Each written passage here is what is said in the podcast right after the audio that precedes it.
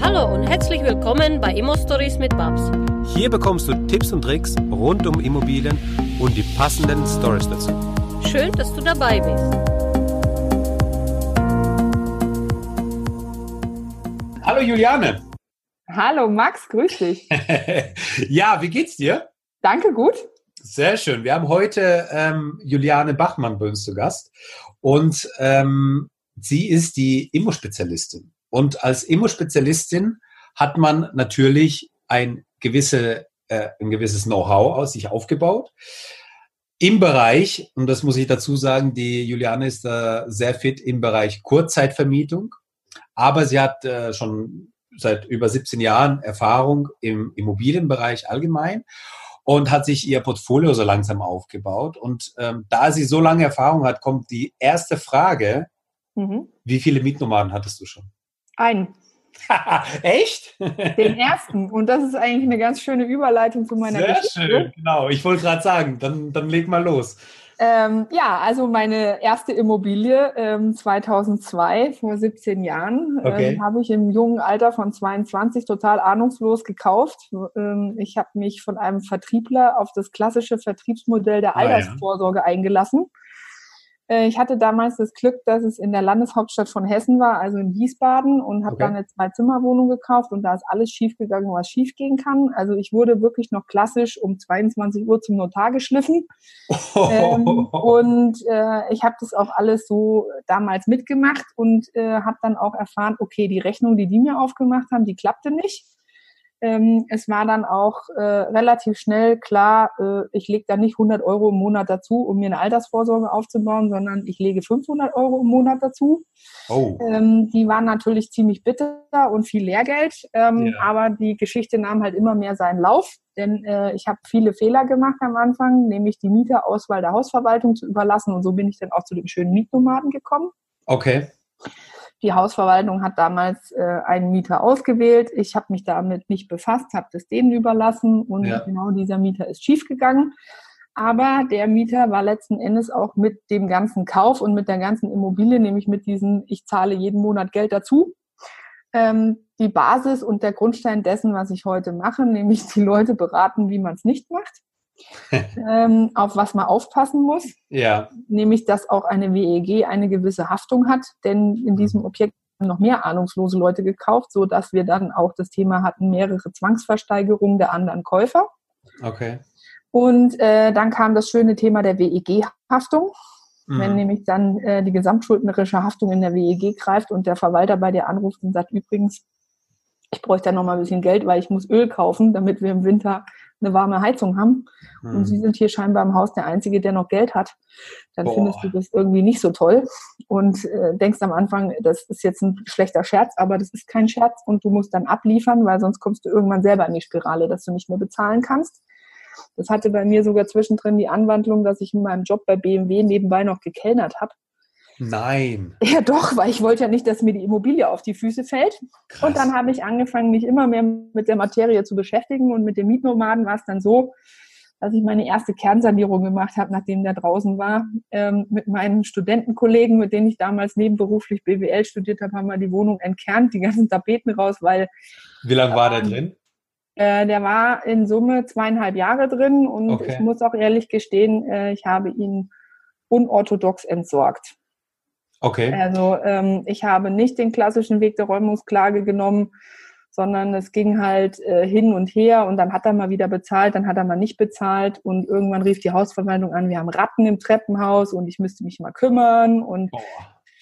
Ja, und dann äh, ist mir Gott sei Dank, ich war damals Verkäuferin bei BMW ja. in der Waschstraße unseres Autohauses ein Geistesblitz gekommen. Da war nämlich die Wagenwäsche am Ende der Waschstraße und da waren ein paar etwas mehr tätowiert und die habe ich dann gefragt, ob sie mir mal helfen könnten. Ich hätte da ein Problem. Nein, wie geil. Wollen wir mal klingeln und denen mal Angst machen. Sie sollen den nicht verhauen, aber ja. ich bräuchte eine Lösung und diese Lösung hat dann auch geklappt. Also die haben dem ein bisschen Druck gemacht, ein bisschen unfreundlich äh, immer wieder darauf hingewiesen, dass ich doch gerne mein Geld hätte und irgendwann war er dann über Nacht ausgeflogen und war verschwunden. Okay. mit dem äh, war dann der ganze Müll übrig und äh, die Wohnung im desolaten Zustand. Und dann habe ich mir gedacht, hm, was mache ich jetzt? Und dann habe ich einen schönen Businessplan gemalt und ähm, da hatte ich die Wohnung dann schon so knapp fünf Jahre durchgeschleppt und bin dann zu der finanzierenden Bank und habe gesagt, ihr könnt euch jetzt überlegen, ob ich die nächste bin, die zwangsversteigert wird oder ob er mhm. mich mit dem KfW-Darlehen modernisieren äh, unterstützt.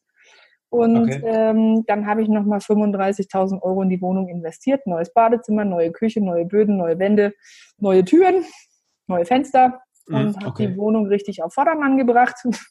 habe damals sau viel Glück gehabt, weil ich das alles selber bei MyHammer ausgeschrieben habe und das irgendwie alles gut gegangen ist. Das Einzige, was ich damals hatte von Kollegen, war der Sanitärer. Das war mein großes ja. Glück, wenn das schief gegangen wäre. Gewerk, ein sehr wichtiges Gewerk übrigens. Mit Wasser ist ja. nicht zu spaßen. Genau. Äh, und mit Gas auch nicht. Ja. Das waren nämlich die zwei Themen, die da für mich in der Wohnung erledigt hat. Neue Gastherme und äh, neue äh, Rohrleitungsinstallation ab der Hauptleitung. Mhm. Ja, und dann habe ich mir eigenständig einen neuen Mieter gesucht und ähm, weil ich dann gesagt habe, ich mache die Wohnung so, dass ich im allerschlimmsten Fall selber einziehen würde. Ja. Und ähm, dann habe ich Glück gehabt, dann ähm, ist die Wohnung erst ans Innenministerium, an den Mitarbeiter vermietet worden, den ich auf Umwegen kannte. Ja. Ähm, über die junge Union hat mir den jemand zugespielt und dann hat sie eine Zeit lang sich am schwarzen Brett immer selber vermietet. Und irgendwann habe ich dann gesagt, ach, da mache ich eine möblierte Wohnung draus. Und dann mhm. nahm das Thema seinen Lauf. Und dann hatte ich da immer äh, Leute in der Probezeit, Menschen, die beim Innenministerium neu anfangen. Einbauküche war eh drin. Dann habe ich noch die Restmöblierung vorgenommen. Dann hatte ich Menschen, die am Flughafen gearbeitet haben, Piloten, mhm. Stewardessen, sind nicht weit von Frankfurt nach Wiesbaden. Ja, genau. Ähm, das hat super gut funktioniert und geklappt. Und ähm, dadurch, dass ich an der Wohnung so viel gelernt habe, habe ich dann irgendwann später meinen äh, damals noch Partner äh, mittlerweile Ehemann äh, erzählt, Mensch, äh, wie wäre es denn noch mal was zu machen in Sachen Immobilieninvestment? Und für ihn war am Anfang so der Super-GAU, was, Schulden? Du spinnst wohl, ja? Schulden okay. gehen gar nicht. Ja. Ähm, bis er dann mal verstanden hat, dass es auch gute Schulden gibt. Ja. Und ähm, ja, dann habe ich ihn davon überzeugt, dass wenn man einmal einen Mietnomaden hatte, die statistische Chance extrem gering ist, dass man ein zweites Mal einen erwischt. Ja. Äh, und so ist es toi toi toi bis heute geblieben. Ähm, das war auch bisher der einzige Mietnomade und da achte ich natürlich extrem drauf bei meiner Mieterauswahl, dass ich da ganz genau hinschaue, mit wem habe ich es zu tun. Und ich mache es auch vornehmlich selbst. Aber was für eine Hammer-Story. Äh, gleich am Anfang die erste Wohnung. Volles Ballett daneben getreten. Voll auf die Fresse bekommen. Ja. Und dann trotzdem dich dafür entschieden, weiterzumachen. Nehmen uns aber noch mal kurz mit in die, in, in die Situation. Du warst 22 Jahre jung. Mhm. Wie ich hatte meinen Eltern nicht davon erzählt, dass ich diese Wohnung gekauft habe und die wussten auch von dieser Wohnung nichts. okay. Vor zehn Jahren oder so. Äh, okay. Da habe ich dann irgendwann mal das Geheimnis gelüftet, dass ich da einen Fehler gemacht habe.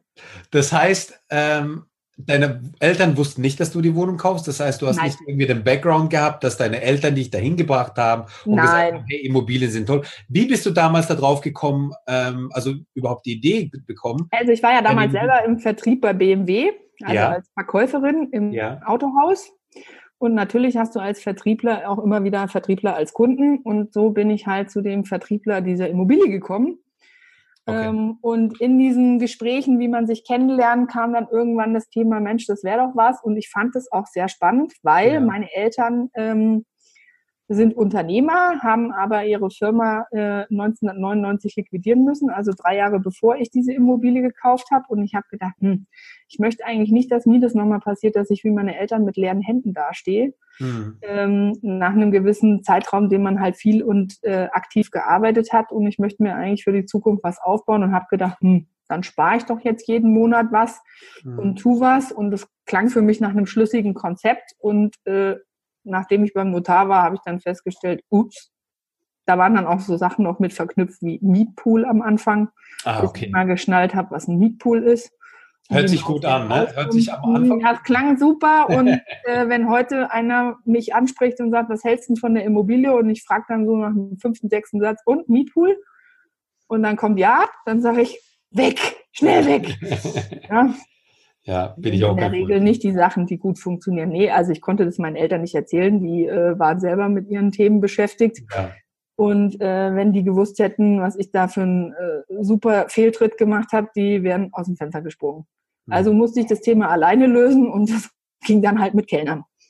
Und okay, das ist, das ist aber echt krass, dann nochmal zu Kellnern, um, also der Immobilie. Zu einem Verkaufsjob bei BMW, den ich nicht schlecht gemacht habe und gut verdient habe. Aber es war halt einfach so, dass es wirklich eng war. Ja, ja. Und ähm, wie, also wie, du hast dann diese Immobilie gehabt, dann hast du da sehr, sehr viel gelernt. Natürlich, also so stelle ich mir das jetzt vor, dann hast du im Prozess eben die ganzen Sachen und die Feinheiten einfach kennengelernt, hast dann nochmal recherchiert, hast dich schlau gemacht. Ja. Wie ist dann der Schritt da gewesen, dass du gesagt hast, okay, also trotz dieses, äh, trotz diesem Rückschritt, trotz dies, diesen, diesen Herausforderungen, den Steinen, die im Weg waren, mhm. wieso kommst du dann nochmal auf die Idee, deinen Mann davon überzeugen zu wollen, nochmal Immobilien zu kaufen? das ist eigentlich eine ganz einfache Geschichte, weil ich war ja von Anfang an von dem Thema Immobilie überzeugt. Ja. So. Und wenn die Geschichten, die mir damals der Verkäufer erzählt hätte, wenn die so äh, wirklich wahr gewesen wären und äh, das Thema gepasst hätte und ich das damals mit einem anderen Know-how, was halt heute vielen Leuten relativ leicht zugänglich zur Verfügung steht, ja. ähm, wenn ich damals mit dem Know-how gekauft hätte, ich weiß nicht, wie viel Wohnung ich dann heute hätte, ne? weil das hat mich natürlich dann sechs, sieben Jahre in meiner Entwicklung gebremst, weil ich hatte ja einen Klotz am Bein und keinen äh, Cashflow, äh, um ja. das nächste Objekt zu starten. Ja. Ähm, und es war aber so, dass ich immer von dem Thema überzeugt war. Ich habe immer wieder in meiner Berufslaufbahn Leute getroffen, ähm, die gut situiert waren. Also ich meine, ich habe ja immer bei Premium-Herstellern gearbeitet, viele Jahre bei BMW, später bei Porsche. Mhm. Ähm, ich habe nebenberuflich BWL studiert. Unser Uni-Professor war auch ein Immobilienfan in der BWL-Vorlesung. Der hat dann äh, uns Annuitätendarlehen, variable Darlehen, alles Mögliche in den Vorlesungen erklärt. Sehr cool. Und ähm, dann habe ich gesagt, nee, ich will mich mit dem Thema noch mal ein bisschen weiter äh, vertiefen und habe ja dann auch festgestellt, nachdem ich die Sanierung gemacht habe und die Wohnung wirklich schön war, äh, dass es dann auch total problemlos war, einen guten Mieter zu finden. Ja. Nur wenn ich Schrott anbiete, ziehe ich halt auch Schrottmieter an. Ja. Das ist halt leider so ein bisschen so. Und wenn ich ein gewisses Niveau zur Verfügung stelle, ist die Wahrscheinlichkeit, einen besseren Mieter zu bekommen, höher. Und in der möblierten Variante habe ich halt auch noch den Zugriff auf mein Objekt, weil die Leute halt irgendwann auch wieder weg sind. Ja. Oder leichter weg sind, so rum. Ja. Und ähm, das war dann einfach so das Ding, dass ich gesagt habe, wenn ich mir meine Kunden angucke, äh, die diese hochpreisigen Autos bei mir fahren, was haben die denn so äh, für Hintergründe? Wie ist mhm. es denn bei denen? Und da ist halt oft die Immobilie immer wieder ein Thema gewesen. Okay. Ja, und bei den Selbstständigen ist es halt auch immer wieder ein Thema, weil sie halt einfach sagen, okay, ich muss was machen. Was mache ich denn? Der eine geht in Aktien, der nächste geht in Immobilien. Und ähm, da ich ja festgestellt habe, mein Geschmack ist offensichtlich nicht so schlecht mhm. und ähm, Verkaufen mir auch nicht schwer gefallen ist und ich ja gemerkt habe, wenn ich ein Auto verkaufe, dann poliere ich das auch und wasche das und saug das aus und biete das nicht an mit den alten McDonalds-Tüten vom anderen Vorbesitzer. ja. Nur bei der Immobilie, beim höchsten Vermögenswert, den die Leute in der Regel besitzen, da bieten sie das Objekt an in Dreck und Speck. Im schlimmsten Fall sind noch die alten Möbel von der Oma drin, ähm, die mhm. gerade erst verstorben ist. Und bei manchen Maklern, ich meine, ich habe selber eine Maklerzulassung, äh, siehst du dann noch den Toilettenstuhl mit dem hochgeklappten Deckel auf dem Foto. Dann brauchst du dich halt nicht wundern, äh, wenn die Objekte teilweise einfach zu katastrophalen Preisen vermarktet werden. Und wenn du halt so ein bisschen in diese emotionale Schiene gehst, in diese emotionale Ansprache der Menschen, dann äh, schaffst du es auch, andere Preise durchzusetzen. Aber da freue ich mich immer drauf, wenn ich solche Bilder sehe, die du mhm. gerade beschrieben hast. wenn ich im Einkauf bin, da freue ich mich. Ja klar, wenn ich, ich freue mich auch, wenn ich die sehe. genau, aber wenn ich die natürlich äh, vermarkten möchte, beziehungsweise die Wohnung, ähm, ja, wie du sagst, also wenn ich äh, Scheiße anbiete, dann ziehe ich Scheiße an. Nee, du hast schön ausgedrückt. Ja, wenn ich Schrott anbiete, Schrott. ziehe ich auch Schrott an. Genau, also ich habe SCH hat gestimmt, der Rest ja. bisschen anders. genau, aber im Endeffekt ist ja so und ähm, ja, also du hast dann. Und dann lief die Wohnung ja, top. Ja, genau, und dann, und dann lief. erzielt und so weiter. Das hat dann funktioniert, aber ich hatte halt einfach durch die Sanierung ja. ähm, mit den 35.000 Euro nochmal ins Minuskontor gehauen. Ja. Äh, und habe dann halt gesagt, okay, wenn die Zinsbindung ausläuft, dann muss ich mir überlegen, ob ich das Objekt behalte oder ob ich es verkaufe. Ja. In Summe hatte ich dann die Wiesbadener Wohnung, ich glaube, zwölf Jahre. Ah, die hast du jetzt nicht mehr, die hast du dann verkauft? Nee, die habe ich verkauft, weil äh, mich die Entfernung gestört hat. Ich habe ja dann irgendwann ah, weiter okay. weg gewohnt, dadurch, dass ich nach Bayreuth gezogen bin und ich halt festgestellt habe, es ist schon schön, wenn du dich auch ein bisschen mit deinen Objekten beschäftigst. Also mal die Eigentümerversammlung besuchst äh, und nachdem ich ja mit dem Verwalter auch mich irgendwann äh, gut verstanden habe und ich von denen auch viel gelernt habe, weil die hatten einen ganz emsigen Mitarbeiter, der mir dann auch erklärt hat, so und so ist das in der WEG. Und das äh, ist nicht bös gemeint, aber das ist halt so. Und sie haben das ja. mit unterschrieben und es sind die und die Gesetzesgrundlagen. Und ich so, äh, wenn ich das gewusst hätte, hätte ich das ja. dann so gemacht. Deswegen äh, habe ich dann auch mit meinem Mann gleich ein Mehrfamilienhaus gekauft, ähm, weil ich gesagt habe, dann kann man auch schalten und walten, wie man will. Und wenn man der Meinung ist, die Fassade wird grün, dann macht man halt eine grüne.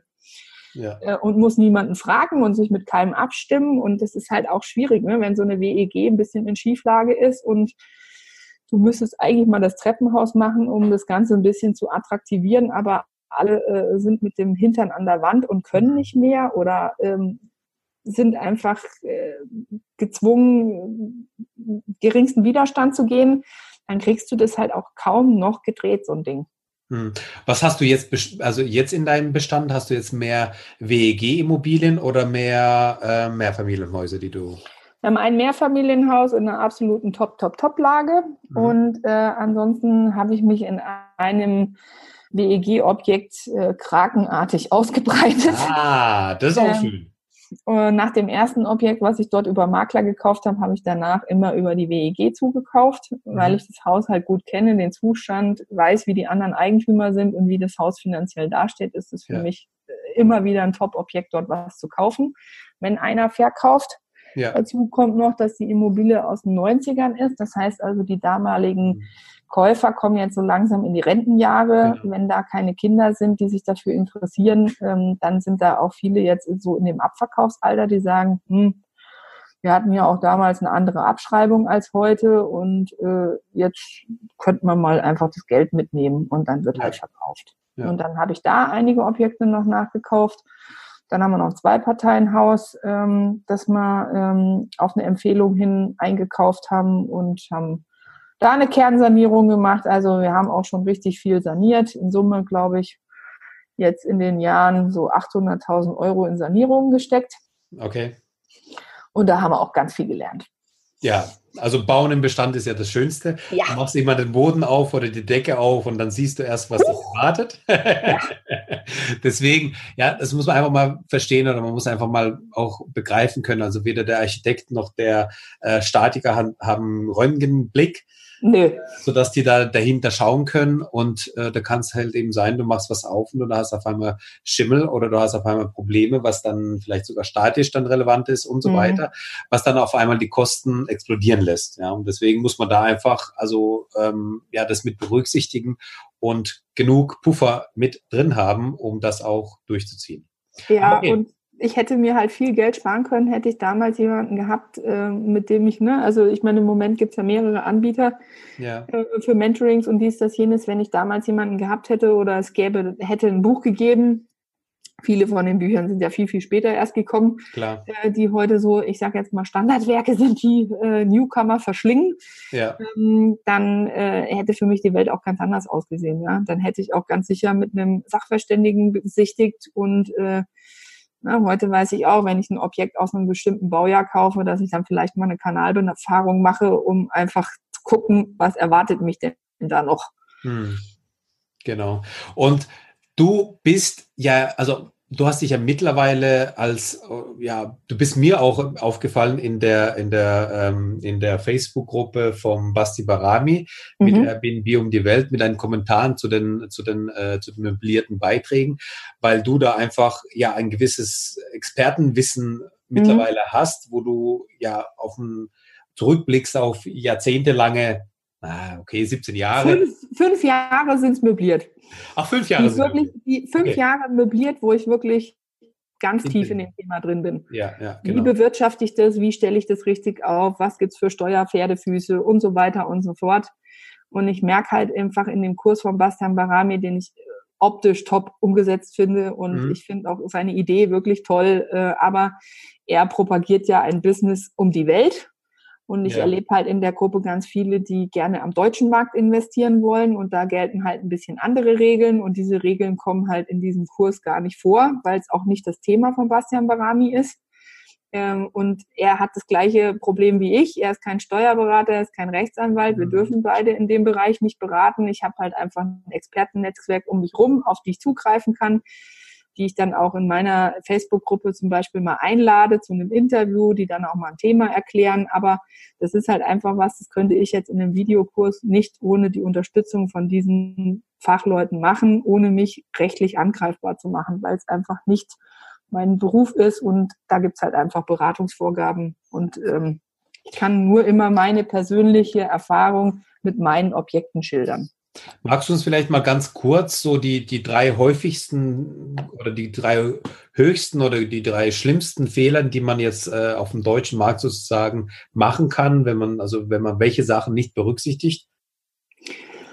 Naja, wenn ich ein Objekt ankaufe, also ich, wir reden jetzt erstmal nicht von dem Arbitrage-Modell, also anmieten und weitervermieten, sondern wir genau. reden davon, wir sind Immobilienkäufer und wollen investieren dann ist natürlich erstmal wichtig, darf ich mit meiner Immobilie dort an dem Standort, wo ich mir das vorstelle, überhaupt äh, eine, ich sage jetzt mal, Feriennutzung durchführen? Ja? Ähm, wie sind denn die Baugesetzgebungen an dem Standort von der jeweiligen Immobilie? Was steht in der Gemeinschaftsordnung der WEG? Ja, die lesen ja ganz viele nicht. Viele wissen auch gar nicht, dass es die gibt. Meistens hören die Leute immer nur Teilungserklärung. Also ich muss mir natürlich vom Objekt, wenn ich eine Wohnung kaufe, äh, anschauen, äh, was steht in der Teilungserklärung, was steht in der Gemeinschaftsordnung, welche Rahmenbedingungen sind an dem jeweiligen Standort. Also ich würde mal mit dem Bauamt telefonieren, ähm, um mich einfach aufzuschlauen, äh, darf ich das überhaupt an dem Standort? Dann machen ganz viele den Fehler, dass sie beim Möblieren ihren persönlichen Geschmack umsetzen. Das ja. ist nicht immer der Super-GAU. Äh, ja. Architekten haben das gleiche Problem, ja. Du würdest am liebsten auch nur Häuser bauen, die dir gefallen, aber du baust ja. halt die vom Kunden. Ähm, und bei der möblierten Vermietung ist es halt einfach so, ich muss eine richtig gute Zielgruppenanalyse machen, um dann eben dem Köder passend zum Fisch anzupassen. Das ja, das. Also das Objekt muss einfach auf die Zielgruppe passen und genau. ein Monteur will was anderes als ein High-End-Business-Kunde ja. ähm, und ein Tourist hat auch wieder andere Voraussetzungen und da wird halt einfach äh, viel falsch gemacht und dann äh, die dritte Variante, die oft schief geht, ist die Vermarktung. Mhm. Also wie präsentiere ich mein Objekt? Ähm, was biete ich meinen Kunden? Da ist bei mir halt wirklich so, da habe ich mich ausgetobt durch meine Kellnerei, durch meine Arbeiten, die ich in Fünf-Sterne-Hotels geleistet habe als Student und als junger Mensch. Ähm, ist es einfach so, ich habe einen extrem hohen Service- und Dienstleistungsgedanken in mir und das trage ich auch immer in meine möblierten Objekte und das spiegelt sich in meinen Bewertungen wieder. Mhm. Ähm, ich bin, ich glaube, solange es den Superhost gibt, bin ich schon Superhost bei Airbnb und äh, das ist natürlich auch so ein Bestreben, dass das meine Kunden sofort sind. Ja. Aber auch bei Booking, bei Portalen, wo du nicht aufgefordert wirst, sofort eine Bewertung abzugeben, ist es halt super, wenn du äh, größer 9,0 abschließt und das kontinuierlich und das sind halt Dinge, die bringe ich meinen Leuten bei wie mache ich das, äh, wie kriege ich ein herausragendes Angebot, wie begeitere ich die Leute, die dort anmieten und welche Kanäle nutze ich für meine Vermarktung. Also nicht nur auf mhm. eine Plattform zu setzen, sondern auf mehrere Direktansprache von potenziellen Kunden, also sprich Firmen, größere Firmen am Standort, die haben immer wieder Menschen, die zu Projekten kommen. Wenn du eine große Klinik hast, dann hast du auch teilweise Angehörige, die über mehrere Monate bei bestimmten Operationen oder Therapien anwesend sind in der jeweiligen Stadt. Ähm, du hast den klassischen Tourismus, du musst halt wirklich den Standort gut analysieren und rausfinden, was geht denn da? Ja. Was wollen die Leute denn da? Wer kommt denn da? Was sind es denn für Menschen? Ähm, und was musst du denen bieten? Genau. Das ist einfach Handwerkzeug und man muss es einfach wissen, was man machen muss und das kann man einfach, genau, man kann es einfach erlernen, weil man muss es, so wie du ähm, den, den Führerschein machst für das Auto, kannst du auch den Führerschein machen für eine äh, Ferienvermietung in Deutschland. Ich meine, mhm. Basti Barami greift es natürlich global. Er ist eben ein digitaler Nomade, der das Ganze Richtig. global betrachtet.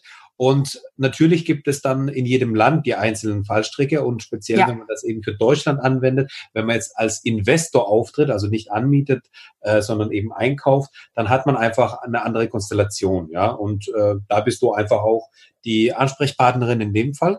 Und mich würde es jetzt nochmal interessieren, du bist nachdem du bei BMW warst, dann warst du bei Porsche, hast du gesagt. Ne? Mhm. Ähm, wie, wie ist es dann weitergegangen? Also seit, was machst du jetzt gerade? Und jetzt mache ich nur mein Immobilienbusiness. Ja. Ich habe letztes Jahr meine GmbH gegründet, habe dann äh, nach und nach eben Projekte für andere Investoren gemacht, also Möblierungskonzepte oder Beratungen ich habe in meinem äh, Freundes- und Bekanntenkreis äh, Investoren, die äh, schon lange dabei sind. Mein persönlich bester Freund in dem Bereich ähm, ist ein ehemaliger Kollege von mir, den ich vor vielen Jahren bei BMW kennengelernt habe, der mittlerweile, äh, ich sage jetzt mal, Privatierstatus hat und schon ganz, ganz lange einen ganz, ganz großen Bestand mhm. ähm, der extrem aktiv ist, der so ein bisschen mein Mentor war, der mir damals auch geholfen hat, als ich mit dem Mietnomaden da stand. Dann sagt der Mensch, Mädchen, was hast du denn da gekauft? Bist du ja. denn bekloppt? Ja. ja. Ähm, und bei dem habe ich ja gesehen, was funktioniert, äh, wenn man das Thema dupliziert und nicht die falschen Sachen kauft, äh, ja. in welcher großer Bestand sich da entwickeln kann. Und ähm, ich bin heute 39 Jahre alt. Für mich war immer klar, okay, mir macht dieser Job in der Automobilbranche Spaß. Auch der Vertrieb hat mir immer unglaublich viel Spaß gemacht. Aber ich habe ja für einen fremden Investor gearbeitet. Ne? Ich war also die letzten Jahre Geschäftsführerin eines Porsche-Zentrums in Deutschland und da war es halt einfach immer klar, okay, ich liefere nach den Vorgaben meines Investors ab, ich habe einen hohen Qualitätsanspruch, ähm, ich mache das genauso, wie ich will, aber ich kann natürlich nicht so wie in einer eigenen Selbstständigkeit eigene Entscheidungen treffen, sondern ich muss mich immer abstimmen. Ähm, dann habe ich auch noch einen Hersteller, der mitspricht, der auch noch Vorgaben hat, äh, die umgesetzt werden sollen, teilweise auch bauliche Vorgaben, die mhm. äh, im ja. Autohaus immer wieder kommen die auch extrem auf die Rendite und ins Kontor schlagen ähm, bei den Autohäusern. Da hast du halt auch eine Spezialimmobilie. Aus einem BMW-Autohaus kannst du nicht in fünf Minuten mal ein Porsche-Zentrum machen und aus dem Porsche-Zentrum lässt sich auch schlecht was anderes bauen. Ähm, also da hatte ich auch immer wieder mit Bauthemen zu tun, aber für mich war halt klar, ich möchte mal Familie und das Angestelltenverhältnis als Geschäftsführer für einen Investor und Familie funktioniert nicht. Weil ähm, es ist halt so, es wird in Deutschland immer geschrien, wir haben keine Frauen in Führungspositionen, aber ähm, die Thematik ist einfach die, dass du die Problematik hast, du hast, kannst keinen Mutterschutz im klassischen Sinn in Anspruch nehmen als Geschäftsführer, weil du hast keinen. Ähm, und du kannst natürlich auch nicht eine Organschaft, also sprich eine Gesellschaft ohne Führung lassen, mhm. ähm, weil derjenige jetzt sagt, ich nehme mal zwei Jahre Babyauszeit. So, aber der Investor wird auch nicht sagen, na ja, machen Sie das mal und äh, wenn es passt, kommen sie halt ins Haus und kümmern sich um die Sachen. Und wenn das Kind schreit, gehen sie halt nach Hause ähm, oder äh, sie finden eine Nanny oder was auch ja, immer. Also das war immer klar, dass das nicht funktioniert. Und selbst wenn man äh, einen tollen Ehemann oder einen Partner hat, äh, dann ist die Mama immer noch die Mama. Klar. Und äh, das wird sich nicht vermeiden lassen, dass das Kind auch die Mama haben möchte. Und äh, dann war für mich halt immer klar, dass das in meinen Positionen, die ich die letzten Jahre hatte, einfach nicht möglich ist. Hm. Ja, klar. Das heißt, da hast du dann relativ schnell gemerkt, okay, das, also so wie ich, so wie ich jetzt bisher gearbeitet habe, kann, kann das jetzt. Äh, ja, und du, du merkst halt auch, irgendwann hast du ein Unternehmergehen oder hast du es nicht? Ja. So, meine Eltern hatten ja immer ein Unternehmen. Ich habe da viel Unternehmer-Mindset geerntet. Äh, ja. Ich habe da viel Vorbildfunktion gehabt bei meinen Eltern.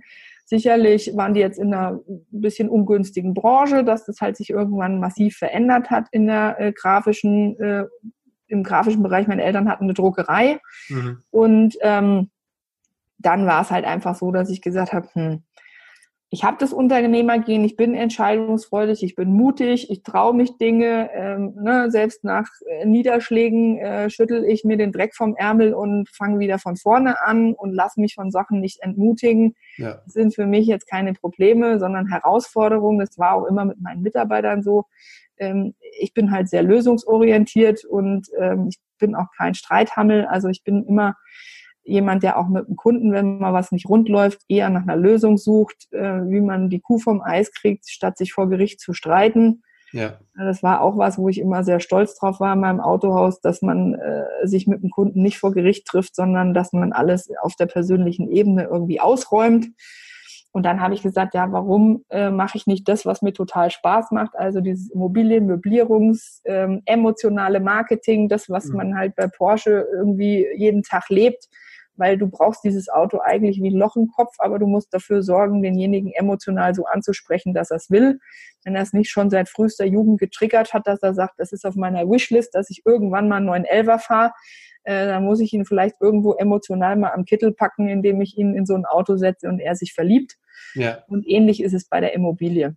Ja, wenn ich dann was präsentieren kann, ähm, das einfach sich vom Wettbewerb unterscheidet, besser dasteht als äh, bei anderen und einfach gut präsentiert wird, dann äh, hast du da auch deinen Markt und wirst dein Geschäft machen. So mhm. einfach ist es eigentlich. Mhm. Und dann war für mich klar, okay, ähm, ich gehe jetzt zwar noch mal ein bisschen durchs Tal der Tränen und saure Gurkenzeit. Mein Geschäftsführervertrag war immer ein Zeitvertrag, der ist dann ausgelaufen. Dann habe ich den nicht mehr verlängert. Dann habe ich mir mal ein Jahr Pause gegönnt, um mal ein bisschen durchzuschnaufen. In der Zeit habe ich dann die Immobilie umgebaut, in der wir heute privat leben. Das war auch so ein mhm. typisches 70er-Jahre-Haus. Da habe ich mal alles rausgerissen. Da sind nur noch die Wände, also das grobe Skelett stehen geblieben. Sehr schön. Den Rest haben wir wieder neu aufgebaut und äh, dann habe ich noch ein anderes Objekt parallel gemacht. Und ähm, dann liefen halt auch schon immer die möblierten Sachen, wo ich dann gesagt habe, hm, eigentlich ist das ein guter Grundstock, um da jetzt weiterzumachen. Im, im nicht, während im Nichtstun viel getan. Das Richtig. heißt, äh, du bist. Also das, was sich nicht anfühlt wie Arbeit, ne? Weil genau, ja. Aber das ist doch dann, das ist dann, dann doch äh, einfach, einfach ein Zeichen, wo man denkt, okay, ich habe nichts getan, ich habe mir eine, ein Jahr Auszeit genommen und habe aber zwei Kernsanierungen durchgemacht. Dann merkt man doch einfach, wo die Leidenschaft dann liegt. Ja. Und das ist ja absolut. auch das Schöne. Bei Immobilien ist es ja, ähm, naja, wenn, wenn du einen gewissen Bestand aufgebaut hast, dann musst du dich einfach nicht permanent sich drum kümmern. Ja, weil das, ja, wenn du es mal optimiert hast und hast es gut aufgestellt und die Mieter sind, äh, sind zufrieden, ähm, dann hörst du von denen von genau. Nebenkostenabrechnung genau. zu Nebenkostenabrechnung, vom Osterhasen zu Weihnachten, also so ist es zumindest bei uns. Ja. Ähm, hörst du, sonst hörst du von denen nichts. Genau. Und das, das ist ja dann das Schöne. Und wenn du dir dann die, sozusagen, wenn du dann die extra Arbeit dir machen willst, dann vermietest du eben mit der Kurzzeitvermietung. Ja? ja. Aber das kannst du jederzeit dann aufhören und sagen, okay, jetzt, jetzt reicht Richtig, also das ist auch was, was ich meinen Kunden immer sage. Ähm, es ist für mich ein Renditehebel, es ist für mich ja. ein Add-on. Ja. Aber die Immobilie muss sich auf jeden Fall Langzeit, äh, also Langzeit vermietet, ohne Möblierung muss sie sich rechnen. Ja. Ja, wenn sie da äh, einen positiven Cashflow hat, ist alles gut. Aber ja. wenn sie negativ ist in der Normalverwendung, weil du weißt ja auch nie, was die Gesetzgebung macht, ja. Äh, wenn äh, die Städte beschließen, nee, das gibt's nicht mehr, jenes gibt's nicht mehr und das wird jetzt verboten und hier gibt's Regularien. Genau. Ähm, also, ne, wer vor ein paar Jahren mit der Abschreibung äh, degressiv gekauft hat, hätte sich nicht vorstellen können, dass man mal wieder zu linear zurückkehren und umgedreht, ja. Ähm, das sind halt einfach Themen, die musst du berücksichtigen, dass halt sich nicht immer alles, äh, ne, es fließt viel Wasser den Main runter, aber ähm, es ist halt immer eine unterschiedliche Geschwindigkeit, mal ein bisschen schneller, mal ein bisschen langsamer und mhm. so ist es halt mit den Gesetzgebungsthemen, die dich halt eben äh, in bestimmten Bereichen in Atem halten und es ist halt auch ein Trend. Ja, es ja. ist halt die Alternative zum Hotel. Es ist ja. ähm, für Menschen heute auch nicht mehr vorstellbar, nur noch bei einem Arbeitgeber das ganze Leben zu arbeiten. Viele Arbeitgeber fordern maximale Flexibilität. Und so hat es bei uns auch angefangen. Also wir hatten dieses Mehrfamilienhaus gekauft, wir haben es kernsaniert, wir haben es umgebaut und da war es dann so, fünf Wohnungen haben dieses Haus getragen. Mhm. Und äh, die sechste Wohnung war dann für uns damals der Feldversuch, wo wir gesagt okay. haben, da machen wir jetzt nochmal das Möblierungskonzept aus Wiesbaden. Also ja. wir machen nochmal eine richtig schöne möblierte Wohnung und gucken mal, was passiert. Ja. Und ähm, das ist dann so abartig durch die Decke gegangen. Wir haben mhm. im ersten Jahr 30 Euro kalt den Quadratmeter umgesetzt. Okay. Ähm, dass wir gesagt haben, pff, okay, ähm, das ist jetzt aber eine Wohnung, die ist ein bisschen größer. Wir müssten mal Objekt haben, was ein bisschen kleiner ist. Ja. Ähm, da haben wir dann äh, nochmal nach Wohnungen gesucht, die einfach weniger Quadratmeter Fläche haben, weil die für manche Leute eben für die Verwendungszwecke schon ausreichend sind. Mhm. Und ähm, haben uns halt immer mehr in das Thema halt reingebohrt und äh, auch mit vielen Steuerberatern gesprochen. Ist es gefährlich? Äh, kann ich meinen Bestand infizieren? Weil wir eben dieses Mehrfamilienhaus an einem super Standort haben, wo du zum einen Cashflow hast und noch Wertentwicklung, wo du halt sagst, hm, das wäre ein Objekt, was du nach zehn Jahren in eine vermögensverwaltende GmbH, die dir selber gehört, reinverkaufst. Mhm. Da willst du natürlich nicht, dass du dann nicht die Gewinne mitnehmen kannst und so weiter. Ja. Und da haben wir uns halt einfach mit vielen Profis ausgetauscht. Und wenn ich eins gelernt habe äh, bei Immobilien, es ist halt etwas zäher. Das heißt, du kannst es nicht mehr so umdrehen und zurückdrehen wie bei manchem anderen. Wenn ich jetzt ein Auto gekauft habe und gesagt habe, hm, ist jetzt nicht so ganz mein Modell und meine Marke, ja, dann kann ich das zähneknirschend äh, relativ schnell wieder unters Volk bringen und dann äh, ist das Thema erledigt. Aber wenn ich jetzt ein großes Mehrfamilienhaus gekauft habe und dann kommt die Vorfälligkeit, dann finde ich das vielleicht nicht mehr ganz so sexy, wenn ich da was umdrehen muss. Klar. Und äh, da habe ich halt einfach gelernt, proaktiv die Dinge im Vorfeld zu klären und ähm, mir entsprechende Berater zu holen und äh, da mit der Unterstützung mir einfach ein Thema aufzubauen. Und deswegen habe ich da halt einfach so viel Fachwissen, weil ich es auch selber lebe. Ich finde halt immer schwierig, anderen Leuten da Unterstützung anzubieten, wenn man nicht selber belegbare Zahlen hat und sagen kann, hier, ja. das mache ich in dem Objekt und das ist hier und das ist da. Also die Leute können sich meine Belegungskalender angucken, die können sich meine Umsätze angucken ja. und dann denken manche, what? Ja, es ist möglich ja. mit der richtigen Strategie. Genau. Und du, du machst ja, hast ja auch gesagt, du, du äh, erstellst dann die Möblierungskonzepte und da bist du, da bist du auch mal auf den Spinnerclub gestoßen, ist es so? Ja, gerade aktuell. Ich weiß jetzt nicht, ob ich einen Namen sagen darf, den sagen wir jetzt einfach nicht, aber ich habe äh, zwei Jungs aus dem Spinnerclub, äh, ja. die auf mich aufmerksam wurden und äh, die gesagt haben, oh, wir haben hier zwei Wohnungen und wir wollen möbliert vermieten und wie geht denn das und ne, ne, ne. Und wir haben schon den Kurs gemacht von Bastian Barami, aber wir sind an einem anderen Standort und ja.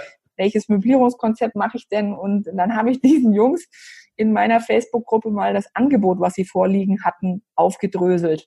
Ja. Äh, da waren halt äh, Sanierungsmaßnahmen dabei, wo ich gesagt habe, da ist gar keine konkrete Bemusterung. Wie sieht denn der Boden aus, den die euch da reinlegen? Ja, mhm. ähm, da ist überhaupt keine äh, konkrete Beschreibung, äh, wie die Möbel aussehen. Und ähm, dann war es aber so, dass diese Firma, die tut mir jetzt auch ein bisschen leid, weil ich sie in meiner Gruppe so zerrupft habe. Da habe ich auch schon von einem anderen Partner, mit dem ich gerne Küchen zusammen einbaue, einen Rüffel gekriegt. Der sagt, du kannst ja nicht einen anderen so durch den Kakao ziehen.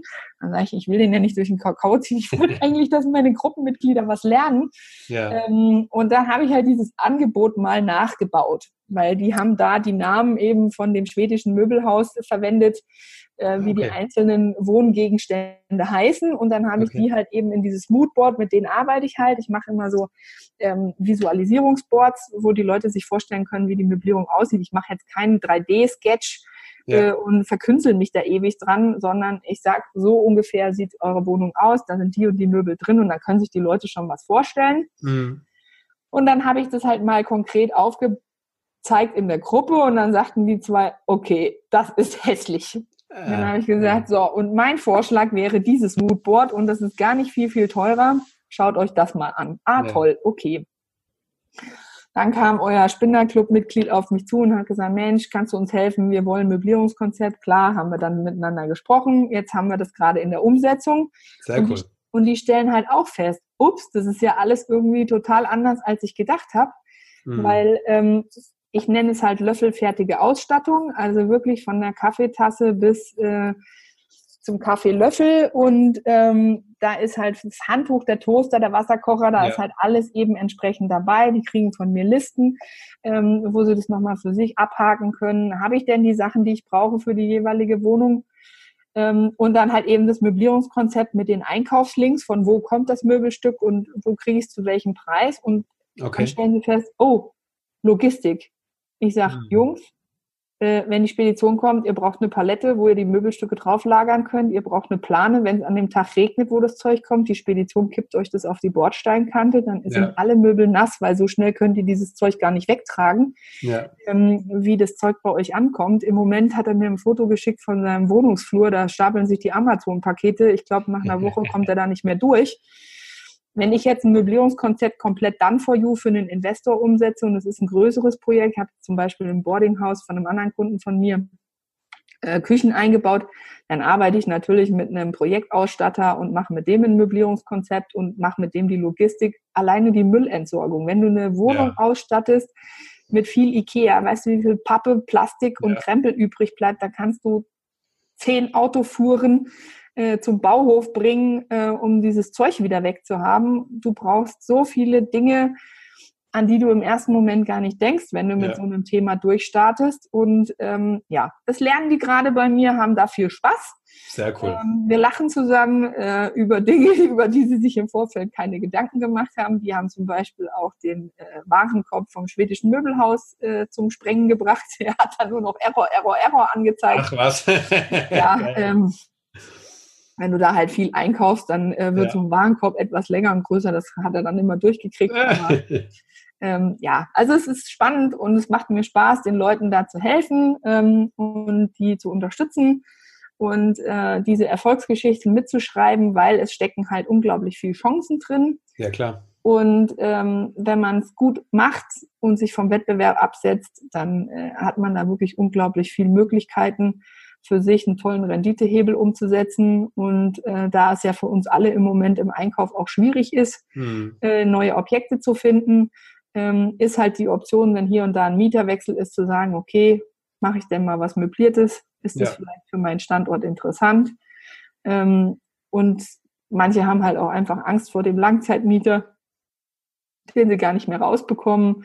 Hm. Oder, oder da, die unterschiedlichsten Strategien liegen dahinter. Bei mir ist es halt auch so ein bisschen das Thema, dass ich sage, ich habe meine Objekte im Zugriff, weil die Mieter, die gehen auch wieder. Hm. Ja, hast du keine Angst, dass was kaputt geht? Also ich kann sagen, in fünf Jahren, da ist mal natürlich eine Bettdecke, die man nicht mehr sauber gewaschen bekommt. Da ist ja. natürlich mal eine Matratze, die einen Fleck hat. Da ist sicherlich mal ein Blumentopf runtergefallen und da fehlen mal ein paar Kaffeetassen, wenn ein paar Monteure da waren.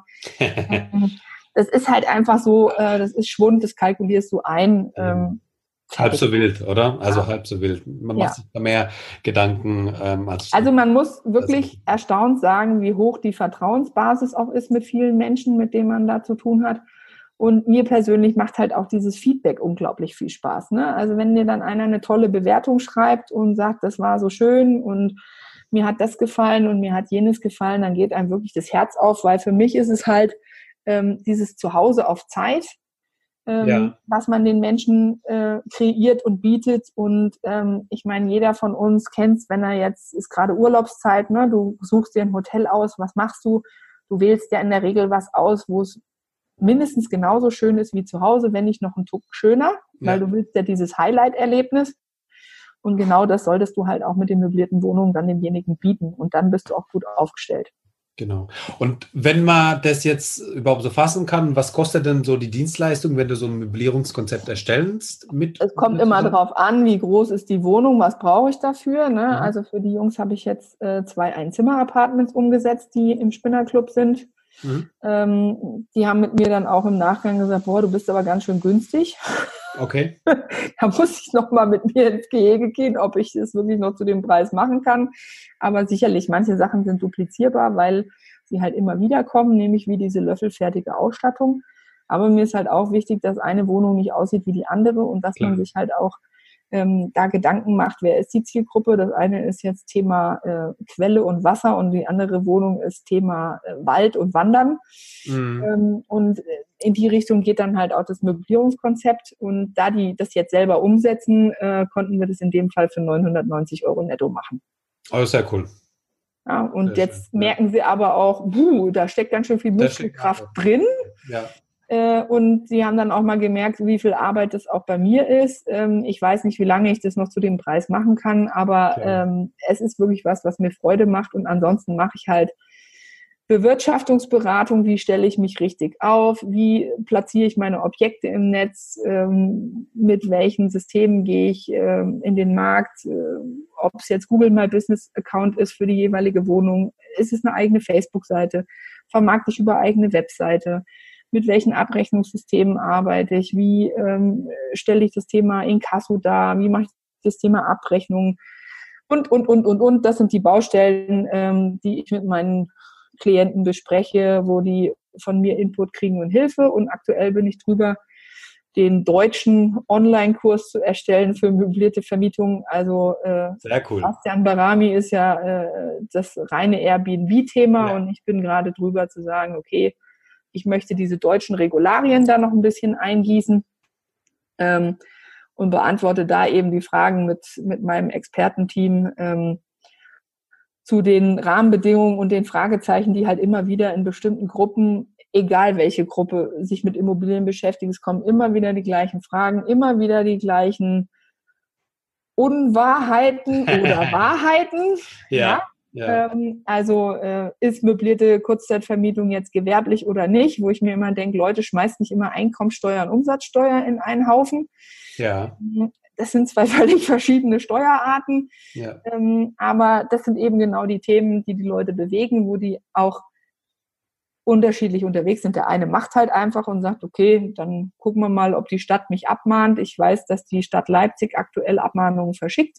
Mhm an äh, Möbliertvermieter, die keine entsprechende Umnutzung für ihre Wohnimmobilie gemacht haben. Okay. Ähm, also es ist total unterschiedlich, wie die Leute da dran gehen. Der eine, wie gesagt, der macht erstmal, der nächste sagt, ach, dann probiere ich halt mal mit gebrauchten Möbeln von eBay Kleinanzeigen. Ja, kann man machen, fliegt aber wahrscheinlich nicht so gut. Mhm. Ähm, der nächste sagt, ach, Möblierung habe ich kein Thema, aber ich kann mit den Börsen nicht und ich weiß nicht, wie ich das mit ja. dem Internet mache und wie ich die Vermarktung mache und wie ich so ein Klar. Konzept aufstelle ja, also es ist ein bunter Blumenstrauß. Aktuell läuft eine 14-Tage-Challenge mit fünf Aufgaben für die Leute, die schon möbliert vermieten. Das nennt sich Pimp My Flat. Sehr von cool. Pimp My Car. Ja. Habe ich das mal abgewandelt. Das läuft ab 5. August. Ähm, da äh, kriegen die Leute dann in der äh, jeweiligen Facebook-Gruppe Input zu ihren Wohnungen ähm, und wir arbeiten aktiv daran, dass sie ihre Objekte besser vermarkten. Mhm. Äh, das machen wir jetzt gerade und ja, dann gucken wir mal, was noch so an Objekten und Projekten demnächst dazukommt. Sehr schön. Wann kann man, wann kann man mit dem äh, Videokurs rechnen? Das fragen sich jetzt alle. Also Videokurs äh, müssen wir uns mal unterhalten, wie wir die Interessenten äh, entsprechend loten. Ich habe heute mit meiner virtuellen Assistentin darüber gesprochen, weil ich gesagt habe, ich, ich telefoniere bzw. ich spreche mit Maxim und ich weiß genau, diese Frage wird kommen. Jetzt ist sie da. ähm, es wird eine Landingpage geben, wo man sich vorregistrieren kann für den Zeitraum, wenn der Launch ist. Ich denke, okay. es dauert noch drei Wochen. Ansonsten ist der gröbste Teil schon im Kasten. Wenn es ein bisschen länger dauert, liegt es an meiner kleinen Tochter. Es dauert drei Wochen, bis der online ist? verfügbar ist, ja. Aber es gibt jetzt schon eine Landingpage, wo man sich eintragen kann und ja, wo man sagt, das Thema interessiert mich, bitte informieren, wenn der Kurs rauskommt und dann kriegen die Leute eine Info. Sehr schön. Packen und die anderen, die sagen, ich brauche jetzt schon Input und Hilfe, sie können in meinen YouTube-Kanal gucken, da sind schon ein paar Videos online zu einzelnen Themen. Ähm, wie setze ich Highlights? Was ist das ideale Bett? Wie finde ich die richtige Zielgruppe? Und, und, und. Solche Themen sind da in meinem YouTube-Kanal. Das versuche ich auch nach, und vor, nach wie vor immer weiter zu füttern. Und ähm, dann gibt es noch eine Facebook-Gruppe. Mehr Cashflow mit möblierten Immobilien. So, und wie kommt man da rein? Indem man mir eine Anfrage schickt. Und dann und kommt die Fragen man, beantwortet. Und, und dann kommt man rein. Ja. Sehr schön. Den Videokurs, den gibt es ja. Und wir sprechen über den Videokurs nochmal im zweiten Teil. Jetzt ja. machen wir an dieser Stelle mal äh, den Cut. Und wenn die Leute jetzt schon heiß sind und wissen wollen, wo man dich findet, du hast gesagt Facebook, du hast gesagt, äh, die, die Gruppen hast du genannt. Wie kommt man sonst mit dir in Kontakt? Gibt es da eine Homepage? Die, das verlinken wir natürlich alles in den Show Notes. Ja, es gibt eine Homepage. Ähm, die Immo-Spezialistin hat natürlich eine Homepage. Es gibt den YouTube-Kanal, wo man sich so ein bisschen äh, Input reinziehen äh, kann, äh, wenn man sagt, hm, da sind so Themen, die interessieren mich. Den baue ich auch sukzessive auf. Mhm. Ähm, wie gesagt, es gibt die Facebook-Gruppe, es gibt die Möglichkeit, sich auf ein Projektgespräch zu bewerben, wenn man irgendwie ein konkretes Thema hat, wo man sagt, boah, ich bin da ganz dicht vor der Umsetzung und ich brauche unbedingt Hilfe, ja, dann bewerbt euch. Äh, ich bin aber ehrlich, ich kann im Moment nicht so viel abarbeiten, wie ich mir vorstelle. Äh, Maxim und ich machen jetzt auch gerade ein Mitternachtsinterview. ich habe eine kleine Tochter, die ist jetzt äh, morgen vier Wochen alt. Ähm, also ich bin selbst und ständig und äh, ja. immer noch äh, schwer in Arbeit, aber ich werde nicht äh, alle äh, bedienen können. Also bewerbt euch drauf. Ähm, viele Fragen werden aber auch in der Gruppe geklärt. Ähm, und wie gesagt, äh, dadurch, dass ich auch viele Dinge einfach immer wieder, immer wieder beantworte und es sind immer wieder die gleichen Fragen, habe ich gesagt, okay, ich brauche jetzt den Videokurs, äh, weil den stelle ich auch meinen Coaching-Kunden dann äh, kostenfrei zur Verfügung, weil ich sage, äh, die haben dann trotzdem immer noch individuelle Fragen. Genau. Immer individuelle Umsetzungsthemen, weil nicht jedes Objekt ist gleich. Und es gibt auch Leute, die sagen, nee, ich mache mein Möblierungskonzept selber. Ich möchte aber nochmal äh, eine andere Meinung dazu oder ich will mich austauschen, ich brauche einen Sparringspartner. Dann gibt es die Möglichkeit bei EloPage die Immobilienspezialistin über einen sogenannten Emergency Call zu buchen. Okay, sehr cool. Da äh, kann man mit mir eine Beratungsstunde ausmachen. Ähm, ja. ja. also es gibt ganz viele Möglichkeiten, nachdem ich dann äh, mal das Thema Online-Marketing für mich entdeckt habe, mit mir in Kontakt zu treten. Sehr schön. Also werden wir alles in den Shownotes verlinken, da findet man das alles. Ich freue mich schon riesig auf den zweiten Teil von diesem Interview. Wir würden eben äh, nochmal explizit in die Fragen reingehen, die ähm, ja alle so beschäftigen und explizit nochmal diese Sachen aus dem Videokurs nochmal anschauen werden. Da sage ich dir vielen Dank für deine Zeit. Es hat mir Spaß gemacht. Du hast eine echt tolle Geschichte und ein echt großes Know-how in dem Bereich. Manches hätte ich mir gerne gespart, aber ja. heute lache ich drüber, weil das Eben. macht die Geschichte halt irgendwie so spannend und ähm, ja, manchmal ist es halt so, dass man aus Gold machen kann. Eben, sprich's ruhig aus, aus Scheiße Gold. also, wir hören uns dann bei der nächsten Folge äh, mit dir und bis dahin. Ja, vielen Dank, Max. Bis bald. Gerne. Ciao, ciao. Ciao. Danke, dass du uns zugehört hast. Wenn du eine Frage hast, dann schreib diese gerne mit einer Bewertung bei iTunes. Diese werden wir dann auch vorlesen. Wir danken dir und hören uns dann beim nächsten Mal.